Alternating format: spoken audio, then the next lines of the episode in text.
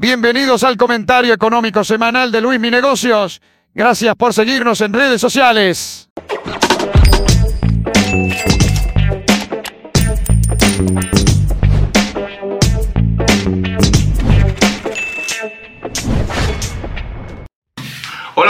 Y bienvenidos a este video que es el comentario semanal de Luis Mi Negocios.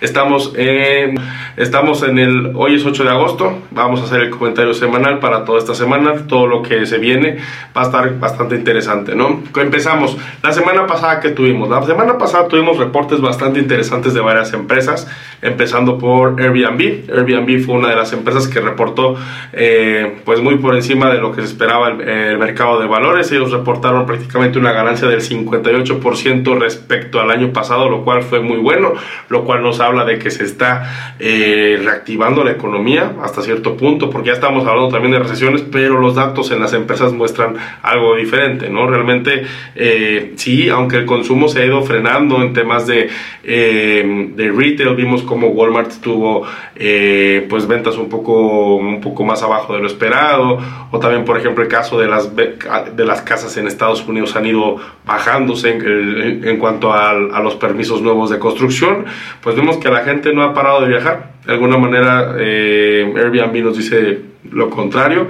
Y eh, por otro lado también ellos anunciaron que van a tener un tercer trimestre complicado. ¿Qué quiere decir esto? Que los datos que, que son de, julio a septiembre probablemente sean un poco más difíciles para esta empresa que se dedica a los alojamientos virtuales.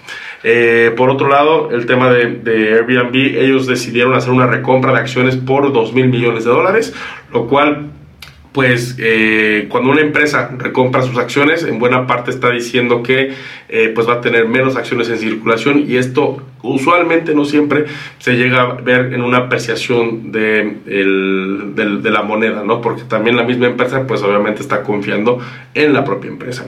También esta, la semana pasada vimos datos muy buenos de Starbucks, Starbucks nos sorprendió bastante, eh, ellos crecieron, pues sí, aunque tuvieron márgenes complicados por el tema de la inflación y, y altos costos, pues también tuvimos un, un, buen resultado.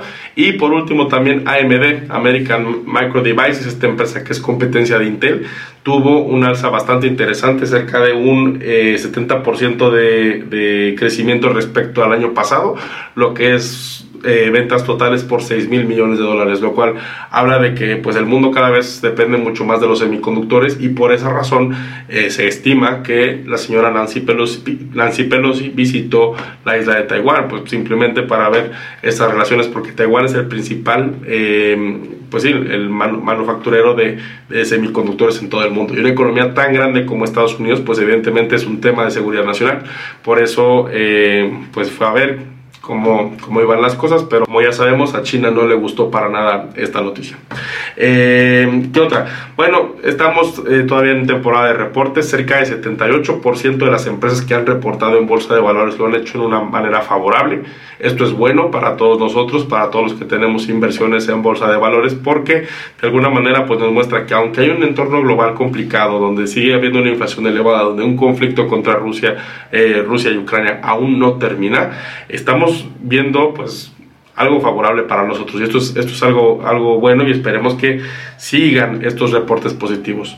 Vemos también que eh, que tenemos, eh, también reporta esta semana Walt Disney, reporta eh, Siemens y reporta China Mobile. Eh, y por otro lado, que vimos también la semana pasada, que nos impactó mucho, el tema de los empleos en Estados Unidos. Se generaron 528 mil empleos, más del doble de lo esperado. Pero ¿qué sucedió? La bolsa de valores bajó. ¿Por qué razón?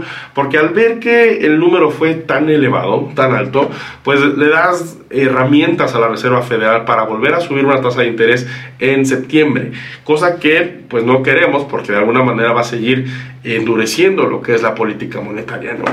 Entonces, eh, pero por otro lado, si vemos que pues hubiera sido un número bajo, eh, pues también hubiera bajado el mercado porque hay temores todavía de una recesión todavía más agravada. Por esta razón, eh, creo que un número interesante hubiera sido pues algo ni tan abajo ni tan arriba como fue, pero esto nos habla de que el crecimiento económico en Estados Unidos va bien, se perdieron 21 millones de empleos por la pandemia, ahora hay 21 millones de empleos más, entonces ya digamos que la pandemia en términos de empleo que va atrás, la tasa de desempleo en Estados Unidos está muy bien, está en un 3.5%, lo cual contradice también el entorno inflacionario y de recesión que tenemos, porque una recesión por definición te dice que el tanto el consumo está bajando como los empleos están acabando.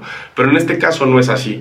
Si bien vemos que hay varias empresas, como fue el caso de Meta o como de Amazon, que decidieron pausar contrataciones, por otro lado, pues la, la economía en Main Street, en las calles de Estados Unidos, sigue creciendo. Esto nos habla de que el crecimiento está todavía. No estamos viendo señales de una recesión catastrófica, ni mucho menos una crisis económica, que probablemente se puede dar en 2023. Hay economistas que dicen que sí, hay economistas que dicen que no, pero pues vamos a tener que ser muy cautos y a final de cuentas pues ir nadando con las mareas que nos vayamos presentando, ¿no? Creo que eso es lo más esencial de esto.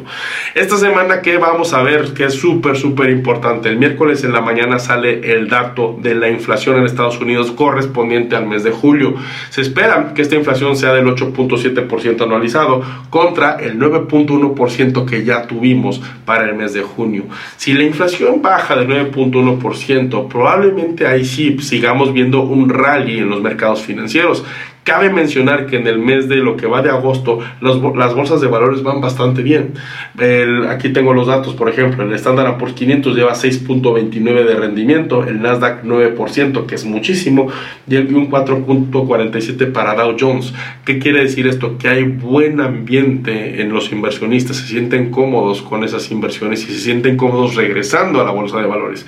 Por eso la importancia de que empecemos a invertir quienes no lo hemos hecho y quienes lo hagamos, que tengamos posiciones en empresas las cuales nos gusten, nos agraden, que cumplan con esas cuestiones financieras, que cumplan con con solidez probada y que realmente estén en la mente de los consumidores para poder nosotros hacer una buena decisión de inversión y no perdernos estas alzas que probablemente se pueden ver. Entonces, eh, nos centramos en este dato súper importante que es el de la inflación, que lo vamos a tener el miércoles, que también evidentemente va a repercutir en la decisión de política monetaria de septiembre, eh, que es el 21 de septiembre, si mal no me falla la memoria. El 21 de septiembre va a ser la próxima reunión del Federal Open Market Committee de los Estados Unidos, donde se van a reunir las cabezas de los bancos centrales en Estados Unidos y decidir si procede una